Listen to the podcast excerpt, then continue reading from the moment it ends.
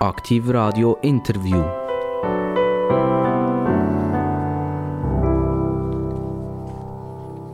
Aktiv Radio, das ist das Radio mit den absolut interessantesten Gästen, was es überhaupt gibt. Ähm, heute ist die Quelle bei mir eine Fontana und mir wird mir sagen, stimmt das überhaupt die Übersetzung Fontana Quelle? Äh, es ist eine Dame, Katharina zum Vornamen und sie ist aktiv in der Inlandredaktion von der NZZ. Und weil wir ja wissen, dass die NZZ primär stimmt, was sie, was sie schreibt, sind wir heute gespannt zu hören, ob das, was wir hier in den letzten Jahren gehört haben, ob das eigentlich auch alles stimmt oder nicht. Also wir sind gespannt, was uns Katharina Fontana wird erzählen. Herzlich willkommen bei Aktiv Radio. Guten Tag, freut mich, freue mich über die Einladung.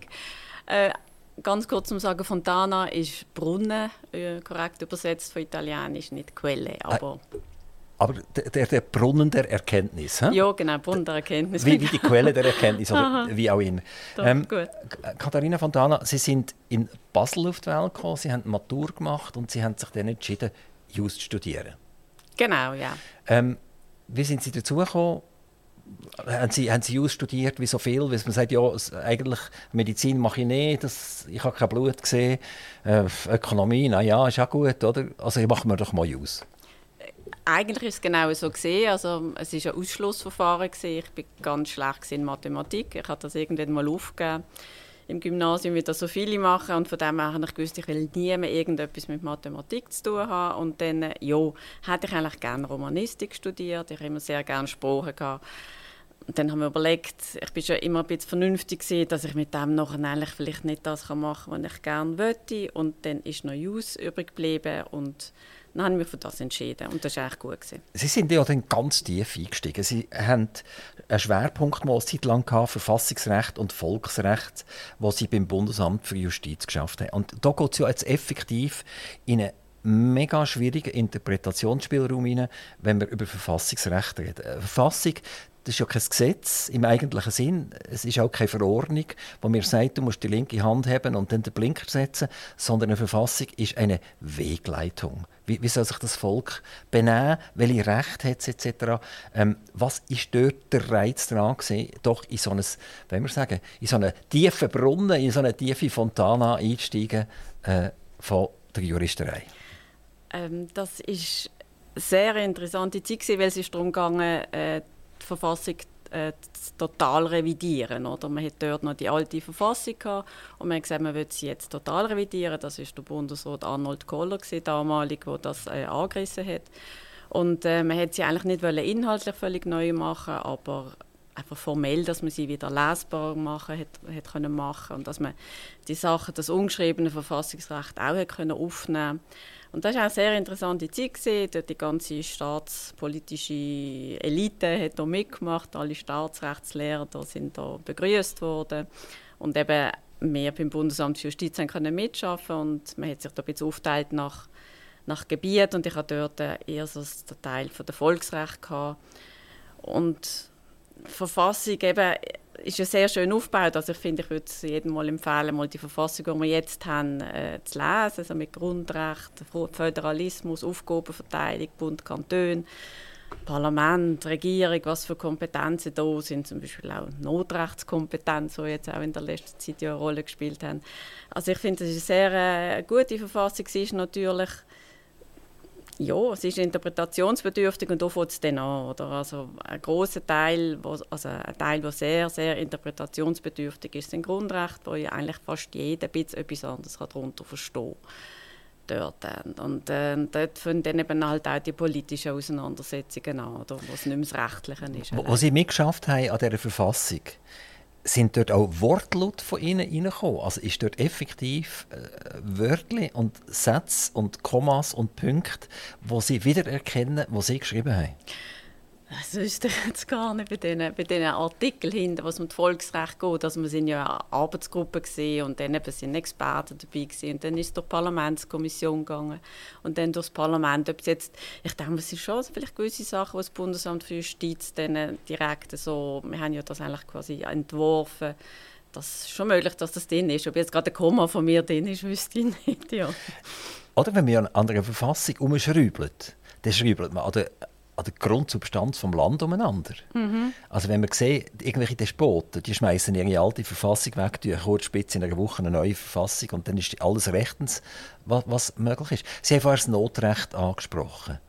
Was Sie damals mitgemacht haben an der Veränderung von der Verfassung oder Anpassung von der Verfassung, sind Sie sicher auch einmal über das Wort Notrecht gestülpert. Hätten Sie gedacht, dass das später mal einmal so intensiv angewendet wird?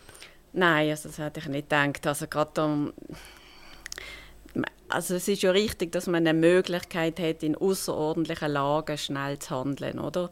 Das sind Lagen, wo man nicht voraussehen kann und wo man einfach, wo der Staat ja aufgefordert ist, etwas zu machen. Und von dem her ist das Instrument als solches ja nicht, nicht schlecht, aber es muss einfach sehr, sehr, sehr zurückhaltend eingesetzt werden und über das kann man sich natürlich jetzt schon fragen. Da kann man sich ja hinterfragen, ob das jetzt in der letzten Zeit nicht ein bisschen aus dem Ruder gelaufen ist. Das wird ja auch gemacht oder es gibt ja auch Kritik und dass man das Gefühl hat, man muss wieder, muss wieder ja, da, das wieder ein bisschen auch staatspolitisch enger fassen. Oder? Was ist Ihre persönliche Meinung? Corona, Notrecht, ja, nein. Das ist richtig. Ja, das ist schwierig. Sie dürfen nur Ja oder Nein sagen. Sie dürfen nicht mehr sagen, nur Ja oder Nein. Äh, nein, Gott nicht. Äh, also. Nein, Sie sind ja keine Politiker, Sie sind ja, Sie sind ja Journalistin. Also, Sie dürfen jetzt Ja oder Nein sagen. Also, Sie dürfen schon sagen, ein bisschen mehr Ja oder ein bisschen weniger Nein. Das dürfen ja, Sie sagen. also am Anfang Ja, aber dann äh, nachher Nein. Ich glaube, es war genug, gewesen, mhm, oder? Ja, genau. Ja, ja. Und, und, jetzt haben wir ja wieder Notrecht genutzt für die Integration von der Credit Suisse in die UBS rein, inklusive all diesen Vehikeln, die man gekillt hat rund um die CS herum, die ja zum Teil sehr, sehr fragwürdig sind. Äh, Notrecht, ja oder nein? Mehr, mehr, ja oder mehr nein? Ja, also man hat einfach nicht so lange warten wahrscheinlich, oder? Vielleicht ist es am Schluss tatsächlich nur noch gegangen mit Notrecht oder vielleicht hat man halt tatsächlich sollte denen, äh, dass das der Weg gehen, also, eigentlich vorgesehen Sie haben gesagt, man hat nicht so lange warten man. Wer, wer ist man? Ja, da sind ja wahrscheinlich viele Akteure daran beteiligt gesehen, oder? Wo man, das ist der Bundesrat, FINMA, die Nationalbank CS halt natürlich als erste, oder? Wo wahrscheinlich früher hätten müssen schauen ich denke, da braucht es tatsächlich noch, da müssen wir wahrscheinlich noch mehr aufarbeiten. Es ist jetzt auch ein Punkt dran, der das machen sollte. Was sie dann herausfindet, weiß ich auch nicht. Aber ja, und dass man halt das nicht ausprobiert hat, also dass man halt das abwickelt, oder, wo man die, die, die, die das Gesetz, das man erlassen hat, äh, äh, nachher zum Abwicklung von einer, also too big to fail, dass man das halt gar nicht ausprobiert hat, ist natürlich schon fragwürdig. Jetzt sagen natürlich alle noch, es wäre schlimmer geworden, oder? Es wären x, x Stellen, wären, was weiß ich was, das hat eine weltweite Finanzkrise ausgelöst. Ist schwierig zu beurteilen, oder? Also Sie sagen, Notrecht eigentlich ist notwendig gesehen, weil man zu lange zugewartet hat. Und jetzt in einer Firma, wenn man ja lange zuwartet und die Firma leidet oder geht kaputt, dann redet man von Managementfehlern. Mhm. Da können ja die mhm. Mitarbeiter, die am Fließband sind, echt nichts dafür. Genau. Ja. Sondern das ist, der Fisch stinkt vom Kopf her. Mhm. Genau. Und jetzt kann natürlich tatsächlich so ein Management nachher sagen, jetzt gehen wir in den Verwaltungsrat und dann muss der Verwaltungsrat auch so eine Art wie Notrecht und sagen, jetzt müssen wir die Firma schließen. Mhm. Und die andere, damit die andere kann überleben kann. Das ja. passiert tagtäglich.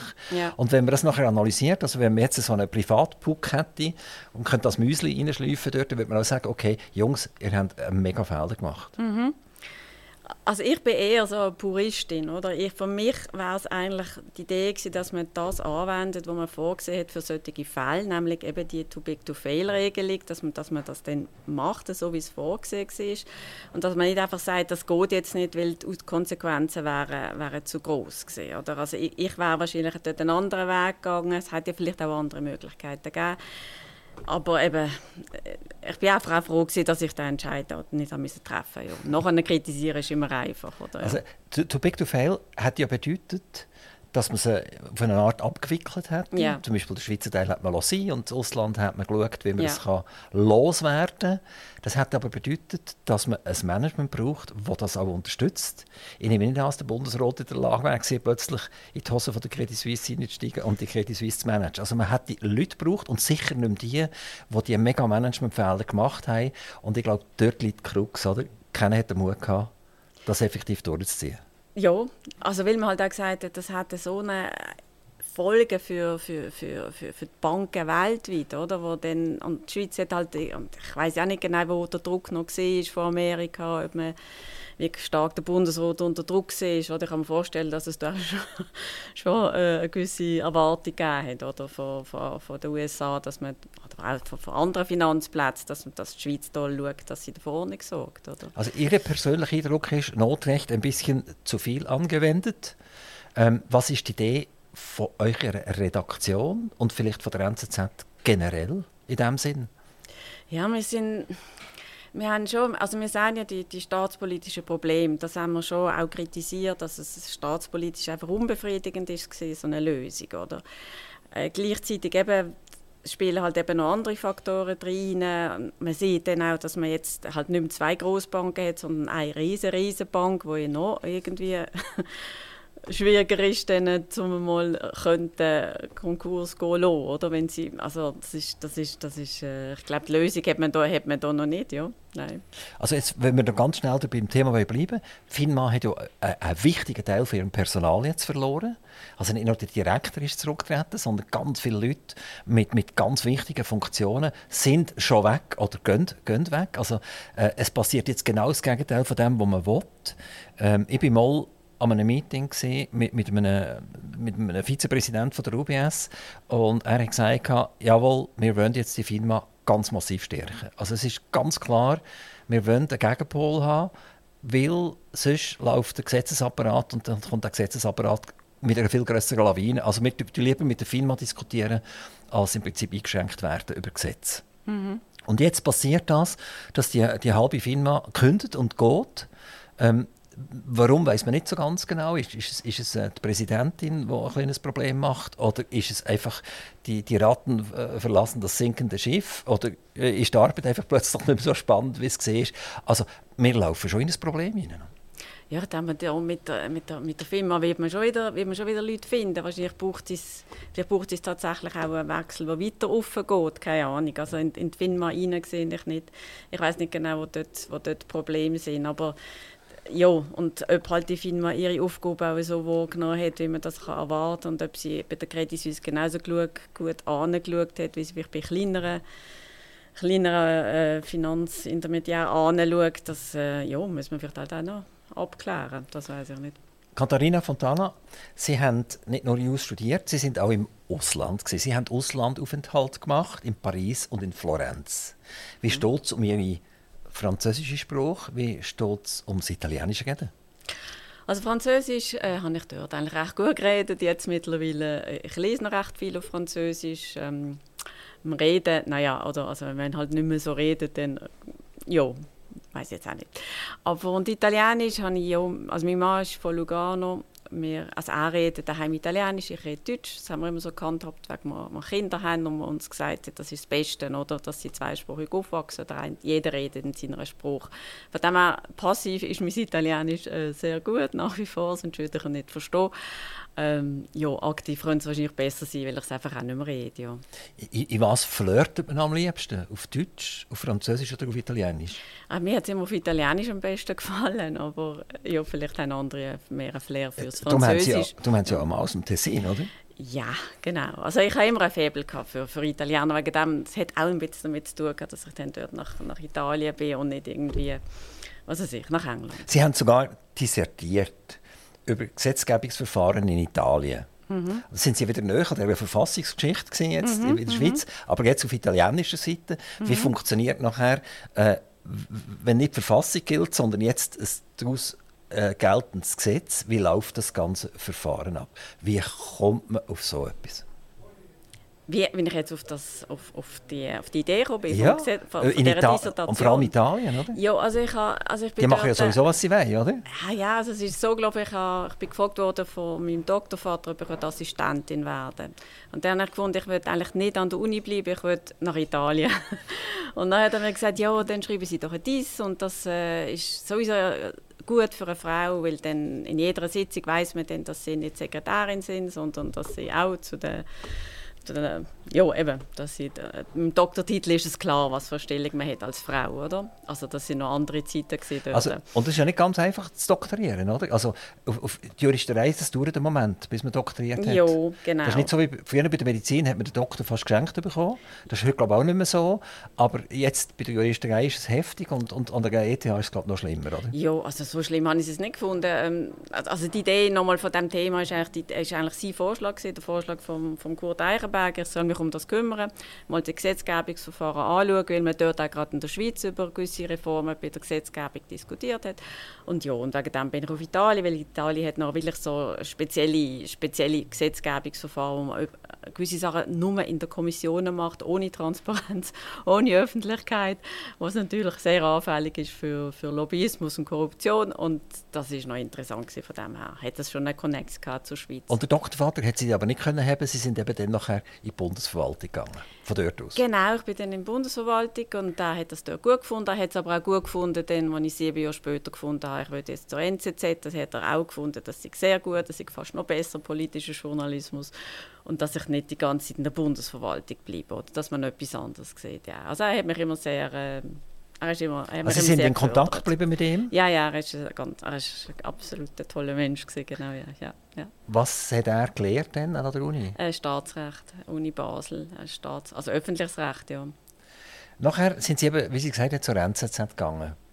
Aber die ganze Juristerei hat ja mit, mit, mit Journalismus noch wenig zu tun gehabt. Mhm, also ja. sie, sind, sie sind Matur gemacht, dann haben sie mal ab und zu einen Aufsatz schreiben im Deutschen, nehme ich an. Hin und wieder, ja. Genau. Und dann, und dann haben sie Jus studiert. Dort haben sie nicht so viele Aufsätze müssen machen, aber schriftliche Arbeiten abgeben. Und nachher sind sie zum Bundesamt gegangen. Dort, ja, dort macht man wahrscheinlich ganz viele Kommas und Punkte, das ist mir auch klar. Oder? So, und jetzt kommt der Journalismus dazu. Und der Journalismus hat ja so eine, ein Quäntchen Kreativität. Oder? Mhm. Ja, aber jetzt unterschätzen Sie ein bisschen die Bundesverwaltung. Also man hätte dann auch müssen, ähm, Reden schreiben für den Bundesrat, wo er, wo er an Juristentag gegangen ist, hat man das müssen so vorbereiten, so Reden schreiben. Oder wenn er ins Parlament ist, hat man so die Speaking Notes gemacht oder für ihn, was er dann, wenn er nicht wüsste, was sagen, oder dass man einfach so ein bisschen das vorbereitet für ihn. Ich weiß nicht, ob das heute noch so ist. Und von dem her schreiben und und vor allem halt eben der, der, Bezug zur Politik, das habe ich immer so, also Recht und Politik, so die Schnittstelle, das hat mich einfach fasziniert, weil man einfach hat auch sehen wie man Sachen durchbringt, politische Anliegen durchbringt, wie das rechtlich machbar ist. Und von dem her, eben die Freude an der Sprache, die Freude am Schreiben, die ich also heute noch habe, und das Interesse an Politik, dann ist das eigentlich super gesehen, die NZZ, ja. Mhm. Also ist so sicher Bundesverwaltung nicht irgendwie unter, als Licht unter den Scheffel stellen, das will ich nicht. Aber als, als Journalist hat man ja einen Text, den man muss aufbauen muss. Man muss mhm. ihn von Anfang an interessant machen äh, und man muss ihn auch inhaltlich sauber machen. Und zuletzt muss ihn auch jemand lesen. Und der, der ihn gelesen hat, muss ansagen, erstens ist es toll geschrieben und zweitens bin ich rausgekommen. Mhm. Und das ist ja nicht ganz so einfach. Nein, also das hat natürlich auch einen Moment gebraucht. Oder? Also ich, äh, ich bin ja nicht eingestiegen, ich bin nicht so NZZ und da gewusst, ich habe jetzt alles. Also es ist, es ist natürlich ein Lernen, oder? Äh, also ohne jetzt, ohne irgendwie Regiebuch, also, aber einfach so ein Lernen, ein persönliches Lernen, wie man wie, wie man Text schreibt, dass es eben verständlich ist, dass man vielleicht nicht auf allzu viele Fremdwörter, äh, da nicht zu viele Fremdwörter äh, einsetzt und so. Und dass es logisch ist, vor allem logisch, dass man die Leute so durch einen Text führt. Das, das ist so. Und, und einfach die Ideen, man sollte auch Ideen haben, man sollte Freude haben an der Sprache, man sollte finde ich halt eine gewisse Skepsis haben, ein gewisses Misstrauen, eine gewisse ähm, Neugier. Genau das. Man hat sie aber trotzdem eigentlich wieder angesetzt so auf die Juristenthemen. Also sie haben über das vom Bundeshaus wieder geredet. Das hat dazu gebracht, dass sie wieder ihre alte Connect haben aufnehmen Sie sind äh, für das Bundesgericht zuständig nachher. Also die, die, die Bundesgerichtsentscheidung zu interpretieren und zu überlegen, was bedeutet das jetzt eigentlich für äh, mehr und D auf der Straße. Äh, mhm. das hat immer das Juristengewissen eigentlich braucht. Also so ganz wegkommen sind sie nicht davon. Nein, nein, aber also mich interessiert es nicht nach wie vor und es ist ich, eine super Ausbildung für eigentlich noch ein logisches Denken, oder? Dass, dass, man, dass man auch einen Sachverhalt kann durchdringen kann. So, und das, also von dem her, ich bin auch, ich bin in dem Sinne nicht angesetzt worden, das ist, entspricht, entspricht eigentlich meinem, meinem Interesse, oder? Und was ich eben auch merke, sehr viel Journalisten, die nicht Juristen sind, also wir haben viele Historiker oder auf der Redaktion, und Journalisten, die nicht Juristen sind, die haben eine grosse, also so eine gewisse ja, wie soll ich sagen, eh, nicht eine Ehrfurcht, aber so eine gewisse Reserviertheit gegenüber juristischen, juristischen Themen, weil sie das Gefühl haben, man muss Jurist sein, um so etwas zu verstehen. Oder auch wenn man als Jurist sagt, das ist aber rechtlich absolut nicht machbar, dann sind viele schon beeindruckt und denken, ja, dann muss ich es ja wissen.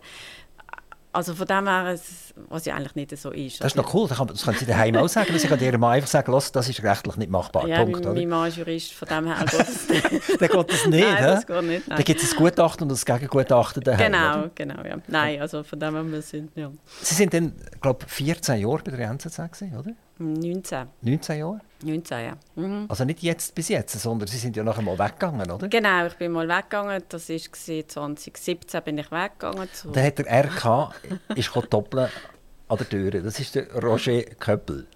genau, er, ja. er, er hat gefunden, Katharina Fontana, ich habe jetzt 30 Artikel von dir gelesen und äh, du passt eigentlich eins zu eins in die Weltwoche rein. Jetzt musst du kommen. Ja, ungefähr so ist es gesehen. Also er ähm, hat sich sehr Mühe gegeben und das erklärt und ähm, all die ähm, Möglichkeiten, die ich bei der Weltwoche, wo halt eben auch etwas anderes ist als Tagesjournalismus, eine Wochenzeitung mit sehr viel Freiheiten und ich kann auch sagen, alles, was er dort versprochen hat, hat er, hat er gehalten. Also ich habe wirklich absolute Freiheit gehabt zum Schreiben, was ich wollte. Ich finde auch die Weltwoche wird einfach so häufig so reflexartig so ein bisschen als schlecht angesehen. Das finde ich völlig unberechtigt. Sie haben, sie haben ganz tolle Texte. Sie haben auch andere, aber wie, wie andere, wie andere Zeitungen auch. Also ich, ähm, ich habe mich eigentlich dort wohlgefühlt. Ich war vier Jahre gewesen und ich, habe, ich habe mich wohlgefühlt, ja. Mhm. Und Sie haben sich so wohlgefühlt, dass Sie wieder zur NZZ zurück sind? Ja, ich bin dann halt wieder gefragt worden von der NZZ und äh, das ist dort eine neue Chefin im Inland, Christina Neuhaus. Und sie hat mich dann gefragt und und dann habe ich gefunden, ja, also nach vier Jahren ist jetzt auch gut, das habe ich gemacht, vier Jahre bei der Weltwoche und bei der NZZ. Also ich habe mich nicht immer mit der NZZ auch noch verbunden gefühlt, oder? Ich bin ja nicht im Krach gegangen, überhaupt nicht. Ähm, und ich, man hat halt auch eine größere Reichweite, das hat natürlich auch, äh, ja, das, das ist so, oder? Das hat mir natürlich auch gefallen, ja. Wäre es auch denkbar, dass man an beiden Orten schafft? Würde das NZZ erlauben, dass man für die Weltwoche schafft und die Weltwoche umgekehrt, dass man für die NZZ schafft? Also als Angestellte sicher nicht. Es kann sein, dass man, dass, ich glaube, es gibt gewisse freie Journalisten, die bei beiden, bei beiden Titeln arbeiten, also arbeiten einfach, wo Artikel dort anbieten oder publiziert werden. Aber sonst als Angestellte, das, das geht nicht. Oder? Da hat man ja so ein Konkurrenzverbot. Ich kann nicht, ja, nein, nein. Also der Roger Köppel war ein anständiger Chef. Gewesen. Ah ja, zu mir sehr. Also ich kann nicht von anderen reden, aber zu mir, ich habe einen ganz tollen Chef gefunden. Ja, sehr inspirierend auch, sehr tolerant. Ähm, wahnsinnig kreativer Typ, oder? Er, er, kann, er ist wirklich, teilweise kommen Ideen, zack, zack, zack. Und ja, also ich habe nie, nie Mühe mit ihm. Ich weiß, es gibt andere, aber ich persönlich, zu mir ist er immer sehr korrekt und freundlich gesehen. Mhm. Also wir gehen zurück zur Zürich Zeitung. Die Zürich Zeitung ist an der Falkenstrasse 11. Ja. Ich werde Ihnen schnell etwas über einen Falk vorlesen. Mhm. Und dann können Sie mir sagen, ob das übereinstimmt mit Ihrer journalistischen Arbeit. Okay. Aha. Also, Falken sind tagaktive Jäger. Im Gegensatz zu Adlern oder Bussarden ist ihre Anatomie auf den aktiven Flug hin ausgerichtet und nicht optimal zum Nutzen von Aufwinden geeignet. es geht mhm. weiter. Mhm. Dies führt dazu, dass die meisten Falkenarten ihre Beute im aktiven Flug suchen oder von einem Ansitz aus nach Nahrung Ausschau halten. Mhm. Also sind wir das immer auf einen Journalist überlegen, oder, was das mhm. eigentlich bedeutet. Mhm. Und als ich das gelesen habe, habe ich gefunden, das ist eigentlich noch cool, oder? Ja. Dass jetzt die, die NZZ an der Zürich Zeitung ist. Ich habe noch ein paar. Äh, wird dies entdeckt, also das, das was er will, killen da, oder? Äh, wird sie auch über weitere Strecken hin angeflogen und verfolgt. Obwohl die Jagdtechnik des Rüttelns, am schon das Verfolgen, mhm. oder, als typisch für Falken angesehen wird, jagen nur wenige Arten auf diese energieaufwendige Weise. Mhm. Okay. Bei Wanderfalken können sie nach einem Sturzflug äh, die Vögel jedoch so hart mit Füßen und Krallen getroffen werden, dass sie bereits durch die Wucht des Aufpralls getötet werden. So, jetzt haben wir gehört, was der Falk macht. Die NZZ ist an der Falkenstrasse und jetzt nimmt mich Wunder, ob ich da fast eigentlich äh, Katharina Fontana zitiert habe.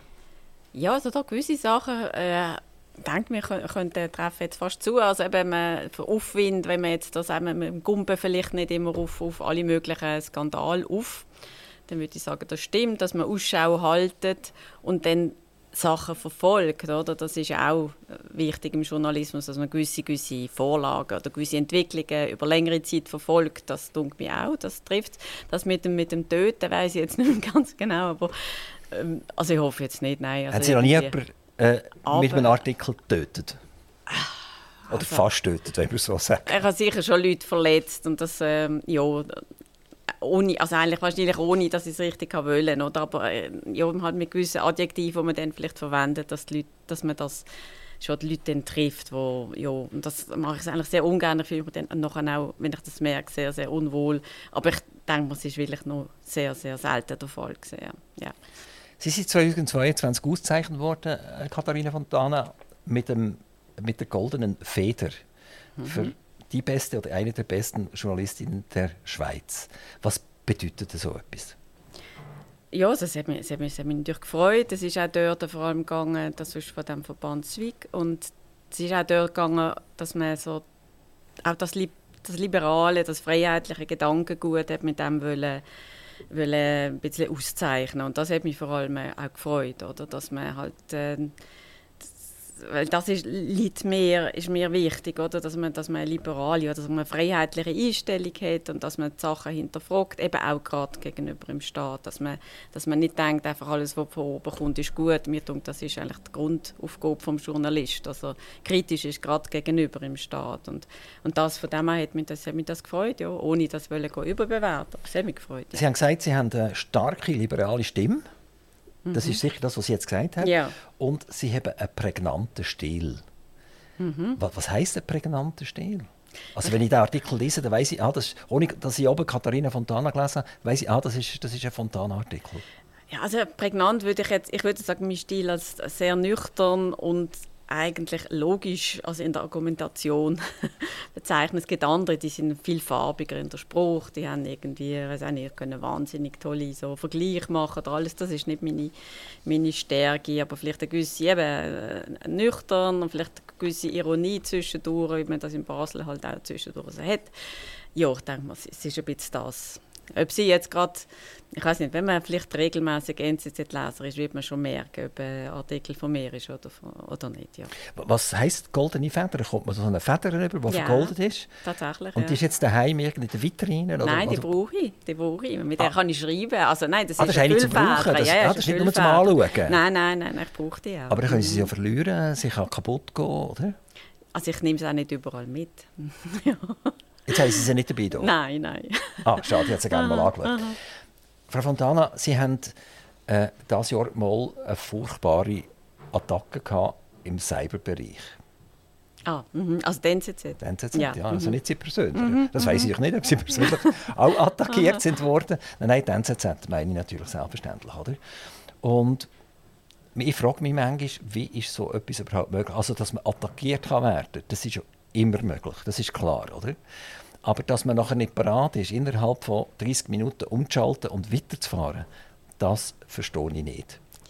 Wie ist das intern bei Ihnen diskutiert worden, die Cyberattacken? Haben Sie dort auch gedacht, was haben wir eigentlich für ein IT-Management? Was sind das eigentlich also ein, bisschen, Anfänger?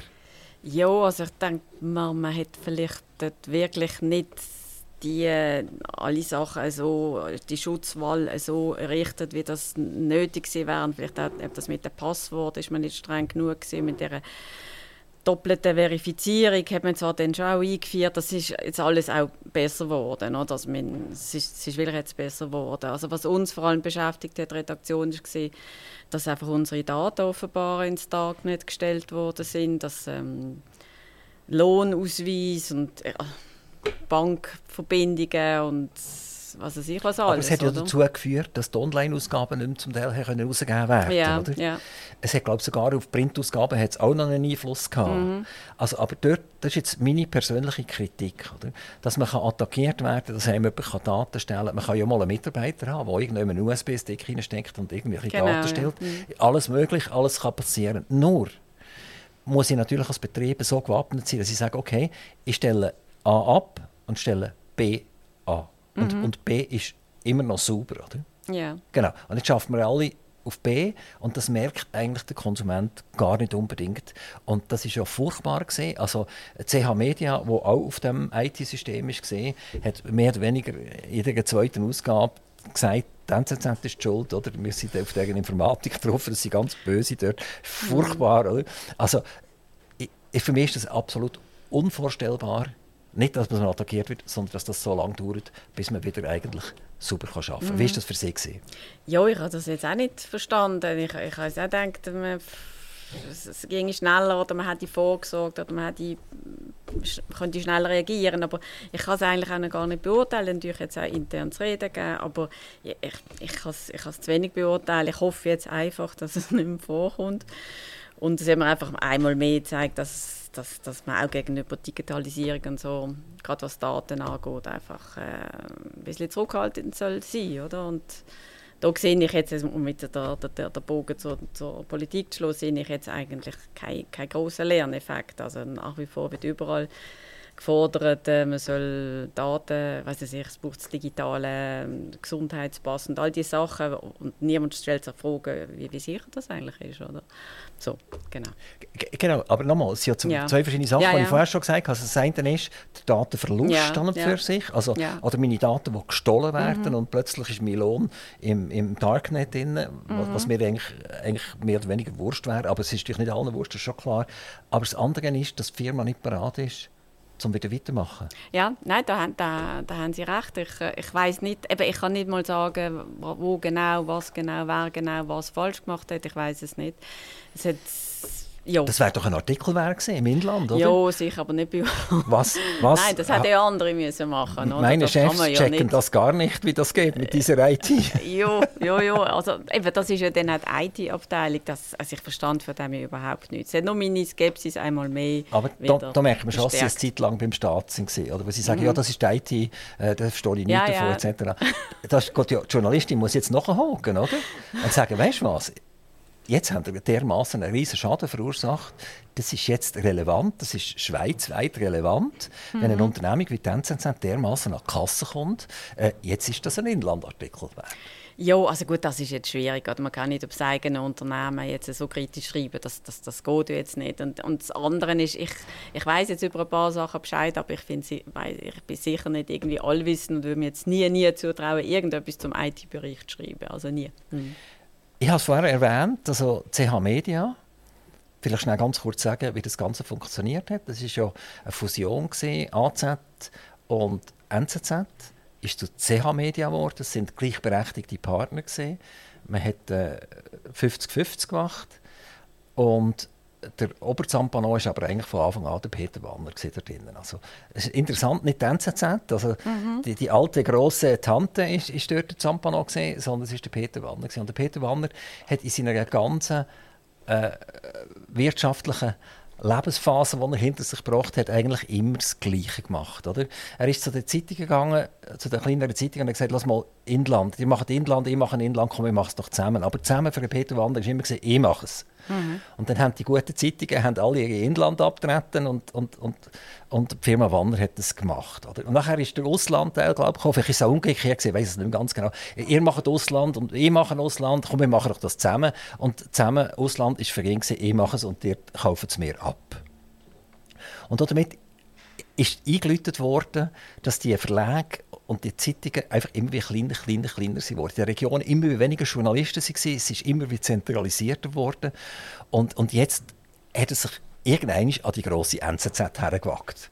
Das muss man zuerst mal machen, oder? Ich meine, sorry, oder? Das ist eine grosse alte Firma und er kommt vom Badener Tagblatt her ursprünglich. Mhm. Äh, und jetzt greift er das an und geht mit dem genau gleichen Rezept dahinter und sagt, also, du 50%, wir 50%, wir bringen beide gleich ein und gemeinsam sind wir stark. Mit dem Resultat, es gibt einen Cyberattack, er sagt, ihr sind alles, ich sage es jetzt so, ist Pfeifen, wir machen jetzt die eigene EDV, was wiederum bedingt, dass die NZZ einen mega Abschreiber hat müssen machen nachher in ihrem Jahresabschluss. Äh, also, es ist wieder ein Gesellenstück von Peter Wanner, einiges mehr, wie er äh, die NZZ so ein bisschen vorgeführt hat. Wie, wie ist das bei Ihnen angekommen? Ja, also eben, zu dem kann ich eigentlich gar nicht, gar nicht so viel sagen. Ich Sie können nicht, oder Sie nein, wollen, nein, wollen nein, ich ich kann es tatsächlich nicht. Ich kann tatsächlich nicht. Ich gang, das sind nicht irgendwie meine Entscheidungen. Ich kann es gar nicht recht. Ich weiß nicht, was noch, was für Überlegungen dahinter dran sind, ob man jetzt wirklich äh, sich von Peter Wanner da so ein bisschen um den Finger hat lassen oder über den Tisch ziehen oder wie man es will sagen. Ich weiß es nicht. Aber ich denke auch, es gibt ja bei uns auch gescheite Leute und die sollten auch wissen, wie, wie, wie das Geschäft funktioniert. Also wer jetzt am Schluss wie viel stark profitiert hat, das kann ich gar nicht beurteilen. Ich, ich würd, ich würd, wenn ich es könnte, würde ich jetzt etwas sagen, aber das geht jetzt nicht. Nein. Also die NZZ hat im Abschluss ein paar Millionen müssen zurückstellen, stimmt, oder? ja, ja. Hat 15 Prozent übergeben, damit, sie nur Mhm. noch, damit er 65 hat und, und, und sie 35. Das hat etwas mit der Konsolidierungstechnik zu tun, oder? Wo man plötzlich kann sagen, ups, den Heißöpfel muss ich nicht mehr anlängen. Mhm. Ähm, und es würde mich nicht verwundern, also die NZZ hat relativ schlechte Ergebnisse geschrieben und äh, die NZZ wäre wär, äh, wie eine Art nachschusspflichtig geworden und hat auf das wollen verzichten. Ähm, also es würde mich nicht verwundern, wenn plötzlich, wenn die NZZ ganz draußen ist, die CH-Media wieder von davon florieren. Oder? Also klassisch. Ja, das ist möglich. Also ich kann das, da kann ich jetzt wirklich auch nichts dazu sagen. tut mir leid. Die NZZ hat unendlich Produkte. Also wenn, wenn man die Produkte zusammenfasst, wo, wo, ich, wo ich mindestens äh, 80 Prozent der Produkte nicht einmal kenne, es sind glaube ich 43 Produkte, habe ich zählt auf der Webseite. Was macht das für einen Sinn, dass eine Firma dermaßen diversifiziert ist und, und so viele Produkte hat? Also was für Produkte, äh, von welchem Produkt reden Sie jetzt? Von den Podcasts oder von Ja, was? ist alles, Mhm, alles ist irgendwie ja. ausgewiesen, alles hat irgendeinen Namen oder? und, und äh, hat, hat äh, eine Struktur. Und, und Ja, ja, da kann man sich natürlich, ich meine, das Kerngeschäft ist nach wie vor Zeitung, also online oder, oder Print, oder? Das, das ist schon, das ist das, aber man tut natürlich mit dem Podcast, spricht man natürlich jüngere Leute an vielleicht, oder, oder andere Schichten an und dann gibt es irgendwie noch so Beilagen über Umweltschutz, ist ja, spricht man vielleicht auch wieder andere Leute an.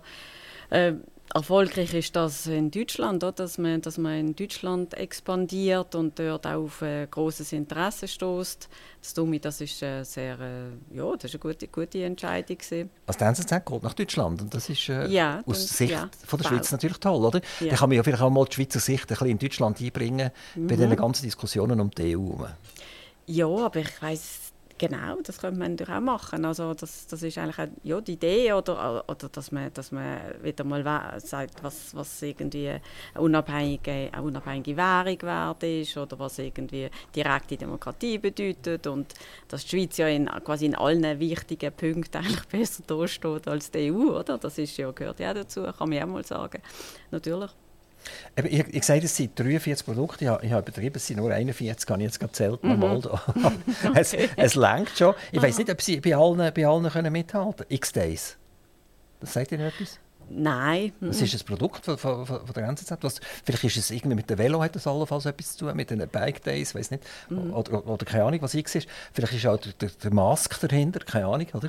Was Twitter zu X umbenannt hat, das wissen wir ja beide nicht so gerne. Und nachher CE2, Circular Economy Entrepreneur. Sagt Ihnen das etwas? Nein, aber das sind so Anlässe häufig auch, wo, wo die NZZ dabei ist oder mitfinanziert und wo man halt auch das, das Publikum als irgendwie halt Wirtschafts, Wirtschaftsleute will ansprechen. Vielleicht ist es in diesem Zusammenhang. Und ein Produkt, das ja die NZZ hat, das ist das Zürich Film Festival, das ZFF.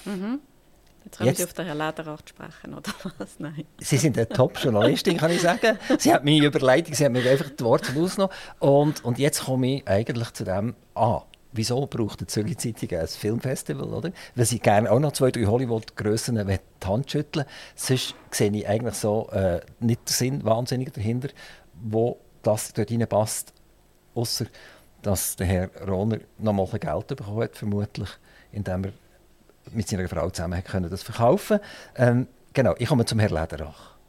Genau, und ich, ich sage am Anfang Lederkrach, also ich habe noch ein KR rein da, in, in Lederach rein.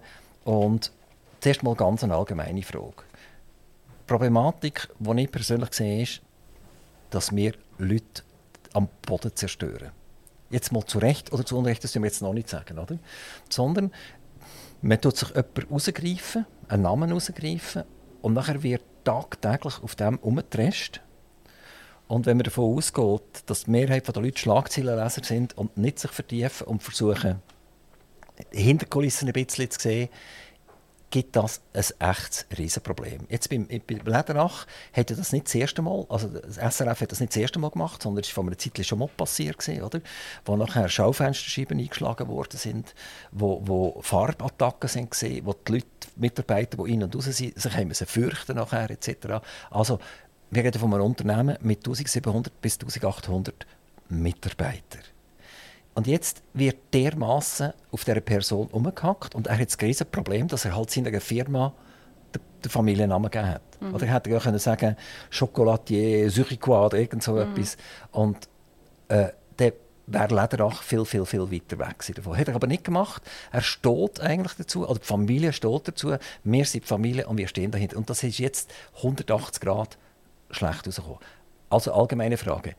Mit welchem Recht kann ein Schweizer Fernsehen oder auch eine Zeitung oder eine Zeitschrift oder eine Radiostation dermaßen auf eine Person umtrampeln und damit eigentlich eine ganze Familie in Verruf bringen und mit der Familie eine ganze Firma in Verruf bringen? Ja, das äh, ja, frage ich mich auch. Also ich finde, das ist auch aus dem, aus dem Ruder gelaufen, die ganze Lederach-Geschichte. Äh, es gibt, es gibt mehrere Aspekte. Oder? Wo, es gibt den Aspekt von, von, vom Vater, es gibt den Aspekt eben von, von der Firma, es gibt den Aspekt, dass die Familie christlich, äh, christlich prägt ist oder in einer Freikirche, glaube ich, wenn ich es richtig weiß. Und als wäre das schon irgendwie per se irgendwie verdächtig, oder? Das ist ja von dem sind die Lederachsen ja schon längere Zeit auch so ein bisschen im Fokus, weil sie da den Marsch fürs Leben von den Abtreibungsgegnern unterstützen, als wäre das auch irgendwie etwas, etwas Verdächtiges. Ich finde, das ist jetzt nicht verdächtig. Jeder hat, hat auch in der Schweiz das Recht, seine Meinung zu vertreten, Abtreibungsbefürworter, also Abtreibungsgegner auch. Oder, oder? Also von dem her, dass man sich so auf die Familie Lederach eingeschossen hat, schon vor dem Tag, oder? Das, das ist offensichtlich gewesen. Ich habe das schon dort nicht äh, verstanden. Dann haben sie sich so eine Diversity-Strategie gegeben, um ein bisschen die, die, also Kritik ein bisschen abzufedern. Hat offenbar nicht funktioniert. Sie sind immer noch im, im Fokus gesehen. Dann kommt jetzt der, der Beitrag, der Doc, wo ich nicht gewusst habe, ja, natürlich schlimm. Also ich habe es dann auch nachgeschaut, was, was die Leute erzählt haben. Ich weiß aber bis heute nicht, hätte jetzt der Herr Lederach, also der Vater, irgendwie selber strafbare Handlungen begangen. Ich weiß auch nicht, warum der Kanton St. Gallen eigentlich nicht eingegriffen hat, wenn es doch offenbar alle gewusst haben. Das war ja auch mal eine Frage, oder? Also was hat eigentlich der Kanton gemacht? Und vor allem, was ich überhaupt nicht verstand, ist, dass man jetzt auf die Firma losgeht, wo dann jetzt den, den drei Söhnen sind, glaube gehört. Und immerhin man auch mal sagen, das ist noch ein Familienunternehmen. Ich weiß ja nicht, wenn wir nur noch globalisierte Unternehmen haben in der Schweiz. Das ist jetzt nochmal ein, ein, ein Familienunternehmen mit, mit einem offenbar guten Produkt, das weltweit zieht. Und dass man jetzt so eine, wie eine Sippenhaftung macht und jetzt noch versucht, die, die, die Firma irgendwie kaputt zu machen. Und, und ich weiß nicht, ob irgendjemand von Boykott geredet hat, aber man soll sich jetzt dort nicht mehr go, go, go einkaufen oder, oder irgendwie die Mitarbeiter werden noch befragt, wie sie sich jetzt fühlen. Also wie sollen sie sich denn fühlen. Also nein, das, ich finde das unsäglich. Ich find das Jetzt komme ich zurück zur, zur, zur NZZ. Mhm. Und das Zürich Filmfestival gehört der NZZ. Ja. Und der Schawinski hat es nötig befunden, am ZFF am China zu telefonieren und anzuleiten.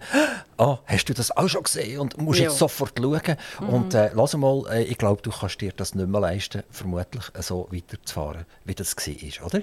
Und tut das sogar noch breit schlagen. Also wenn er es jetzt im Prinzip im Hintergrund gemacht hätte, ist ja mhm. schon verwerflich für mich, oder? Mhm. Aber dass es noch allen muss erzählen, dass er der ist, der dazu geführt hat, dass ZFF mehr oder weniger Lederach rausgeschmissen hat als Sponsor, äh, sorry, das geht einfach gar nicht. Ich habe hab, äh, Roger Schawinski angeschrieben, ich habe nur lapidare Antworten zurückbekommen. So, ich habe zehn Ziele geschrieben, er hat zwei Wörter zurückgeschrieben und das sagt mir eigentlich schon alles. Also er ist nicht diskussionsbereit in diesem Punkt. Ja. Jetzt, aber jetzt, auch die NZZ hat ja jetzt Stärke zeigen oder? Indem sie gesagt hat, das Filmfestival das gehört uns, die Zeitung, und wir arbeiten das in der Zeitung aufarbeiten. Er bleibt Sponsor und wenn wir zum Schluss kommen, nach einer sauberen Aufarbeitung und einer sauberen Information, jawohl, eigentlich ist das nicht okay, dann reagieren wir. Aber nicht so akut, oder? Ja, also das war sicher ein Weg gewesen. und äh, ich äh, bin auch davon ausgegangen, dass man das so machen würde. Zuerst hat sie so tönt, oder? Man, man würde jetzt die, die Partnerschaft beibehalten und dann eben, vielleicht ist der Schawinski gesehen oder was weiß ich, wie groß Einfluss ist oder jemand anderes, wo man, sich, wo man dann offenbar umdenkt hat und gefunden hat, jetzt trennt man sich. Ähm, ja, ich finde es jetzt auch schwierig, wenn man natürlich in der Zeitung schreibt, man braucht, man soll Rückgrat zeigen und äh, man soll sich gegen Cancel Culture und Wokeism und so wehren, oder? Und dann äh, passiert so etwas, ja. Das ist dann auch noch ein bisschen schwierig, ja. Ist es interne Diskussion in der NZZ? Oder ist das einfach mal, man nimmt das jetzt her, das war ein Entscheid von der Geschäftsleitung und gut ist, wir machen weiter? Also man nimmt, also was kann man anders machen? Man wird, wird natürlich äh, entgegengenommen. Was genau, inwieweit jetzt das wie weit offen diskutiert wurde, weiß ich nicht. Aber, aber, natürlich unter uns ist natürlich schon ein aber Thema. Aber es hat doch einen Artikel, den Sie jetzt schreiben können. Warum schmeißt das ZFF äh, Lederach raus. Das müssen andere Zeitungen schreiben. Oder das kann, nein, das können ja nicht mehr schreiben. Warum denn nicht? Ihr sind, das ist eine andere Organisation, das ist ein Filmfestival und ihr, ihr seid Inlandredaktion und ihr erwartet von der Zürich Zeitung, dass ich gut informiert werde, oder? Und das, das stimmt, aber es hat, ja, es hat ja mehrere Artikel gegeben über, die, über, die, über den Fall. Es hat auch einen Kommentar gegeben zu dem Fall, oder das Risiko von, was weiß ich, auch von, eben von Familienunternehmen, die mit dem Namen anstehen. Das hat schon alles gegeben, aber dass man jetzt, dass jetzt die NZZ-Redaktion Redaktion als große Kritikerin auftritt und sagt, äh, ja, das ist, also das ist ja nicht opportun, oder? Das klingt mir jetzt noch logisch. Aber es ist noch interessant zu wissen, dass eine Zeitung sich selber nicht kritisieren man, man kann schon, oder? Man kann schon, aber, aber und da eben, wie gesagt, es hat ja auch Artikel gegeben, es hat auch kritische Artikel gegeben, es hat auch Fragen sind aufgeworfen worden, aber dass, dass noch die große große Abrechnung müsste wieder jemand anders machen. Oder? Man kann nicht sagen, wir sind unabhängig. Wir sind ja hier irgendwie nicht unabhängig, oder? Sie haben im 2021, wo Sie dann noch bei der Weltwoche waren, einen interessanten Artikel geschrieben und da geht es eigentlich um die Teilzeitarbeit. Also wir haben Universitätsabsolventen, wo, wo der Staat viel Geld kosten. Also die, die haben vom Kindergarten bis zur Matur ist alles gezahlt worden vom Kanton. Nachher sind sie an die Universität gegangen, dann sind sie vom Bund unterstützt worden. Und zuletzt kommen sie raus und sagen, eigentlich ist Arbeiten gar nicht so wahnsinnig lustig. Ich würde eigentlich gerne, meine Frau schafft 30 Prozent, ich arbeite 30 Prozent äh, und die restlichen 30 Prozent äh, nein, ist ein bisschen mehr, ich glaube noch 40 Prozent, machen wir Golfplatz und andere Sachen. Ähm, wie, wie, wie sehen Sie das heute? Wenn Sie an den Artikel zurückdenken, 2021 bei der Weltwoche, äh, die größte Gruppe der Universitätsabsolventen begnügen sich mit Teilzeitjobs, ist ein Satz so daraus raus. Äh, ist das eine Generationenproblematik, die wir einfach haben, die Leute wollen arbeiten? Also wie Rom ist auch mal untergegangen, weil die Leute auch mhm. nicht mehr arbeiten wollten. Wo, wo stehen wir da? Ja, das ist eben ein großes Problem, also ein grosses, grosses Diskussionsthema mit der Teilzeitarbeit. Ähm, ich finde, also eben als freiheitlicher Mensch, freiheitlich denkender Mensch, finde ich, soll jeder so viel arbeiten, wie er will, oder? Grundsätzlich. Wo es dann noch nicht mehr aufgeht, ist bei den staatlichen Anreizen. Und die sind heute halt einfach, finde ich, falsch gesetzt, wenn es mehr Teilzeitarbeit gibt, wenn die Gesellschaft immer wohlhabender wird. Dann gibt es halt auch mehr Leute, die finden, ja, also ich muss ja nicht mehr 100% arbeiten, mir lange irgendwie 60% und so, oder? Das, das ist jedem frei, das zu machen. Aber unser, ganz, unser, unser Anreiz also uns, unsere staatliche, äh, das staatliche System ist, ist, eigentlich immer noch auf Vollzeitarbeit ausgerichtet. Das heißt, das Steuersystem mit der Progression ist auf Vollzeitarbeit ausgerichtet und auch das Bildungssystem oder, ist auf Vollzeitarbeit ausgerichtet. Das heißt, man ist davon ausgegangen, dass wenn man den Universitätsabsolventen, also den Studenten, wenn man dort äh, denen zahlt man zwar äh, ihr, ihr Studium, was ja recht teuer kann sein, je nach Fach, aber dafür nachher zahlen sie mehr Steuern. Oder? Und sie zahlen das zurück, quasi das, was man in sie investiert hat, was die Gesellschaft in sie investiert hat, zahlen sie zurück über höhere Steuern und über höhere Sozialversicherungsbeiträge. Und das, der, der Gesellschaftsvertrag der funktioniert heute einfach nicht mehr. Also da ist jetzt löchrig, weil man nimmt noch weiterhin einfach die Ausbildungsfinanzierung entgegen, aber zahlt noch nicht mehr via höhere Steuern und Sozialversicherungsbeiträge zurück. Und wegen dem finde ich, muss man jetzt nicht irgendwie äh, sagen, die Leute müssen jetzt 100% arbeiten, oder? Wäre nicht durchsetzbar, aber man muss jetzt halt schauen, wer nachher das nicht zurückzahlt dann muss man andere Möglichkeiten finden. Es gibt ja gewisse sind ja Ideen da, oder? dass man Bildung, äh, dass man Semestergebühren aufsetzt oder dass man so nachgelagerte Studiengebühren einführt für die Leute, die halt eben noch das nicht zurückzahlen. Und ich finde, das sind Ideen, über die kann man durchaus diskutieren. Ja. Also würde das bedeuten an und für sich, wenn ich das richtig verstehe, man würde sagen, das Jurastudium kostet so viel. Mhm. Das Medizinstudium kostet so viel. Ja. Und das geht wie auf ein Konto. Mhm. Und wenn ich jetzt Arzt bin und nach zwei Jahren nach dieser Ausbildung sage, ist eigentlich nicht so lustig, ich werde lieber Privatier, mir lenkt eigentlich ein Sandstrand und ein Hütchen, äh, dann wird die rückzahlungspflichtig. Genau, also das würde ja dann wie über höhere Steuern, also es gibt wie so zusätzliche Steuerrechnung. Also es gibt so ökonomische Berechnungen, dass eigentlich so ab einem, ähm, ab einem Pensum von 70 Prozent man quasi, wenn man 70 Prozent schafft, dann einfach bis zum Rentenalter, dass man das zurückzahlt, oder?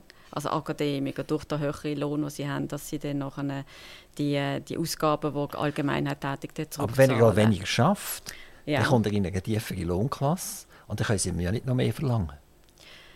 Ja, eben, das ist dann die Frage, wie man es macht. Man könnte ja vorher vorne ansetzen und einfach sagen, ähm, also die Studiengebühren sind hoch, oder? Das würde aber wiederum bedeuten, dass nicht mehr jeder kann Medizin studieren beispielsweise, sondern nur noch der, der reiche Eltern hatte, dass er überhaupt die Gebühren kann zahlen kann. Ja, das ist immer so das Standardargument. Aber also erstens können wir ja auch ähm, Darlehen geben, oder Studiendarlehen geben, dass jeder könnte, aber wir noch Das haben wir in Amerika, oder? Mhm. Und in Amerika reden wir ja davon aber Milliarden von Schulden von Akademikern, die ihre Schulden nicht zurückzahlen können. Ja. Gut, es müsste ja angemessen sein, es müssen keine exorbitant hohen Kosten sein, aber schon so, dass es einigermaßen das mehr deckt. Und was, was noch das angeht, von wegen nicht mehr kann, äh, es kann nicht mehr jeder studieren, ich meine, es kann nicht jeder äh, Tierpfleger werden. Es kann nicht jeder Tierarztassistent äh, werden. Oder? Auch bei der Berufslehre gibt es einfach nur eine gewisse, gewisse Lehrstellen, eine gewisse Anzahl Lehrstellen, nämlich die, die es braucht auf dem Markt. Oder? Und da ist einfach eine große Diskrepanz dann zu dem, zu der, zu der akademischen Studien, die allen offen stehen, also mit Ausnahme jetzt von der Medizin, Numerus Clausus. Aber sonst, ich meine, wenn Sie eine Romanistik studieren, Geschichte oder Soziologie oder Sozialanthropologie, irgendetwas können Sie das machen, oder? Und es wird Ihnen finanziert. Und wenn Sie aber wenn irgendwie Solarmonteur werden, müssen Sie jemanden finden, der Ihnen so eine Lehrstelle anbietet, oder? Und das ist nicht einfach endlos. Also man hat kein Recht darauf, irgendwie Kosmetikerin zu lernen, aber man hat ein Recht darauf, Soziologie zu studieren. Und das äh, geht dann irgendwie durch halt auch nicht auf. Also es ist, äh, Sie greifen immer wieder Themen an, die zum Nachdenken äh, helfen. Eins ist gesehen, beispielsweise, müssen die Bürger jede staatliche Vorschrift befolgen, sei sie noch so unsinnig.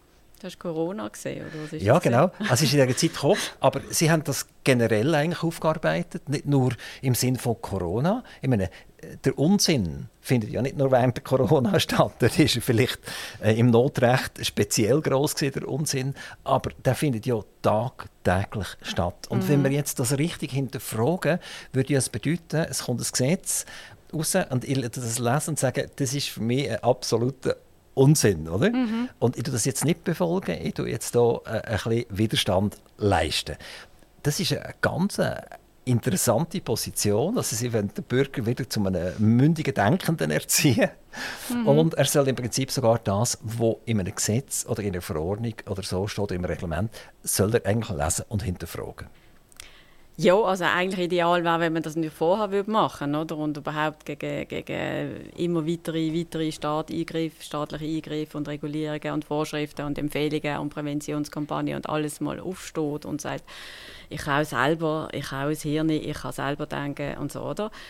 Und eben, da ist es natürlich kritisch, wenn man nachher sagt, äh, bei, bei dem Gesetz, oder? es ist ein Gesetz beschlossen worden und, und das passt mir nicht, ich finde, es geht nicht, ich weiß nicht, ich glaube, dort ist es gesehen, irgendwie die, die Skiterrasse, die man hätte zumachen während der Corona-Zeit, die ich jetzt überhaupt nicht verstanden habe. Irgendwie so etwas, das ist mir völlig unlogisch. Aber, aber es ist eine Aussage, die eine kleine Allgemeingültigkeit hat, ein bisschen, oder? Ja, ja. Also jetzt, das ja. ist ja so verharmlosen und reduzieren auf die Skiterrassen, oder? Aber, aber letztendlich ist die Aussage, also ich sehe das natürlich mhm. persönlich genau gleich, oder? Ja. Die Frage ist einfach, wo die in Handschellen umeinander laufen oder nicht, oder? Ja, genau. Also eben, man muss, halt, muss ein bisschen, halt ein bisschen abwägen, oder? Aber eben noch einmal, wenn es halt ein Gesetz beschlossen wurde und alles, dann ich sage es immer, soll Gesetz brechen, aber einfach mal zum Hinterfragen und zum sagen, macht das Sinn und, und, und auch zum irgendwie ein bisschen Opposition leisten. Man kann ja auch Sachen dann sagen, man kann ja Sachen wieder ändern, oder? Man kann ja Sachen wieder, wieder abschaffen. Man kann ja irgendwie, es jetzt, obwohl es gibt es fast nie, dass man wieder etwas abschafft, aber bei dieser Hunde, Hunde, was ist das gewesen? Die, die Hundekurspflicht, die hat man glaube ich wieder mal abgeschafft, weil die Leute einfach gefunden haben, das ist jetzt zu blöd, oder?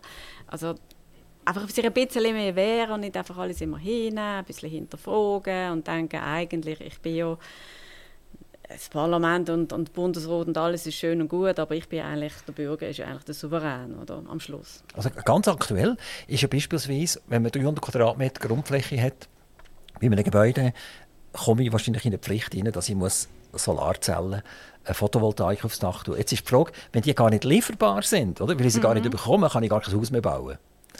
Ja, also ich weiß nicht, ob es so weit würde gehen. Das wäre ja natürlich wirklich, ja, ja. Ich weiss, ja, aber, ich habe eine Pflicht, ich muss es drauf tun, Punkt, oder? Und ohne das komme ich gar keine Baubewilligung über.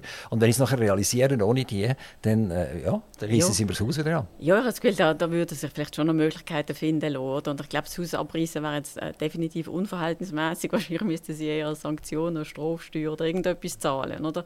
Aber äh, ja, einfach auch, gerade auch im Bereich des Klimaschutz, einfach gewisse Sachen hinterfragen, wo, wo, wo auch eben jetzt die ganze Prognose mit, mit, mit dem Energieverbrauch hinterfragen, oder? wenn man jetzt so will umstellen und alles und, und wie schnell sollen denn die Ölheiz, also Ölheizungen raus, wenn man nicht weiß, wie man äh, ob man im Winter jetzt Kerzen braucht oder nicht. Das hat mir jetzt auch nie eingeleuchtet. Oder? Genau, ja. also in diesem Bereich bin ich auf dem Liegestuhl, liege hinten und schaue in die Sonne und warte darauf, dass die Gesetze, die jetzt alle gemacht werden, alle wieder rückgängig gemacht werden und ich warte darauf, bis das nächste Atomkraftwerk gebaut wird und so weiter. Ich schaue dem sehr gelassen entgegen wenn es unmöglich ist, ist es unmöglich. Wenn es möglich ist, ist das auch gut. Das stimmt ab. Da habe ich auch Freude. Oder? Ich habe kein Problem mit Solarzellen. Ich mhm. habe kein Problem mit alternativen Energien. Ich habe eine letzte Frage an Sie, Frau Fontana. Und zwar, Sie haben mal von Lausanne Gleichstellungsturbos geredet. Mhm. Ähm, ah, also mit mhm. Lausanne meint man natürlich, das ist klar, das meint man das Bundesgericht, yeah, oder? Yeah. Genau, also unsere oberste gerichtliche Instanz, die wir mhm. in der Schweiz haben. Und Gleichstellung ist uns eigentlich auch bekannt mittlerweile. Mhm. Wir hören das von morgen früh bis zu oben spät. Und der Turbo, den kenne ich auch noch vom Auto her, oder? Das ist der Turbo-Lader, der kommt aber eine gewisse Geschwindigkeit kommt der. Also ich, ich, habe ein gewisses Bild, wenn ich, wenn ich lese Lausanne Gleichstellungsturbos. Mhm. Können Sie uns noch ganz kurz und knackig sagen, wie Sie zu dem kommen? Das ist dort, ich glaube, es ist das, ähm, das Bundesgericht dort beschlossen hat, dass im Fall von einer Scheidung Ehefrauen relativ schnell man auf eigenen Beinen stehen, auch wenn sie vorher als Hausfrauen tätig sind. Und das habe ich gefunden, das ist die ganze Diskussion über Gleichstellung und über äh, teilte Hausarbeit und Erwerbsarbeit und alles, die haben einem einen riesen, riesen Stoß gegeben, die Richter, und das ist umso erstaunlicher gesehen, weil das ist nämlich sehr eine konservative Kammer gewesen, lange Zeit und plötzlich ist die, ich weiß nicht warum, in der gleichen Besetzung gibt und die haben so Sachen beschlossen, die nachher eben gerade wieder bei der, bei der also bei den, bei den Feministinnen oder bei den Gleichstellungsbüros dann noch wieder für, für Empörung gesorgt hat. Oder? Also das ist eine, eine Gleichstellung Turbo im Prinzip im umgekehrten Sinn. wenn ich, wenn ich Gleichstellungsturbo höre, dann sehe ich natürlich vor mir irgendjemanden, der für die Frau kämpft und äh, ja, eine Feministin jo. ist. Und sie haben ganz das Gegenteil gemacht. Sie haben gesagt, okay, wenn ihr die Gleichstellung wollt, gesetzlich, dann machen mhm. wir das jetzt. Wir sind das oberste Gesetz, äh, Gericht und wir ziehen jetzt das durch. Genau, also es ist natürlich eigentlich Scheidungsrecht sieht das ja eigentlich vor, dass, je, dass wenn man sich scheidet, nach jeder wieder sorgt für sich selber. Und sie haben einfach so die, die nacheheliche Unterhaltspflicht haben sie jetzt eigentlich ziemlich radikal zusammengestrichen und gesagt, eine Frau, selbst eine Frau von einem Millionär muss vereinfacht gesagt irgendwie in der Spitex arbeiten oder in der Migros an der Kasse, sie muss wieder für sich selber sorgen. Oder? Und das ist schon, das ist heftig gewesen, und das hat natürlich Vorwirkungen auf die Ehe, weil wenn eine Frau gescheit ist, wird sie künftig nicht mehr einfach sich jetzt auf den Mann verlassen, weil sie riskiert, im Fall von einer Scheidung hat sie dann nichts. Ja. Wer von der Katharina Fontana mehr lesen will, abonniert jetzt die NZZ, weil dort ist Haufen von der Katharina Fontana drin. Herzlichen Dank, dass Sie bei uns vorbeigekommen sind. Spannend war. Mhm, danke. Ich hätte gerne weitergemacht. Mhm. Vielleicht haben wir bald mal die Chance noch einmal. Ja, doch, doch. Danke vielmals. Merci. Dankeschön Ihnen. Adios. Aktiv Radio Interview.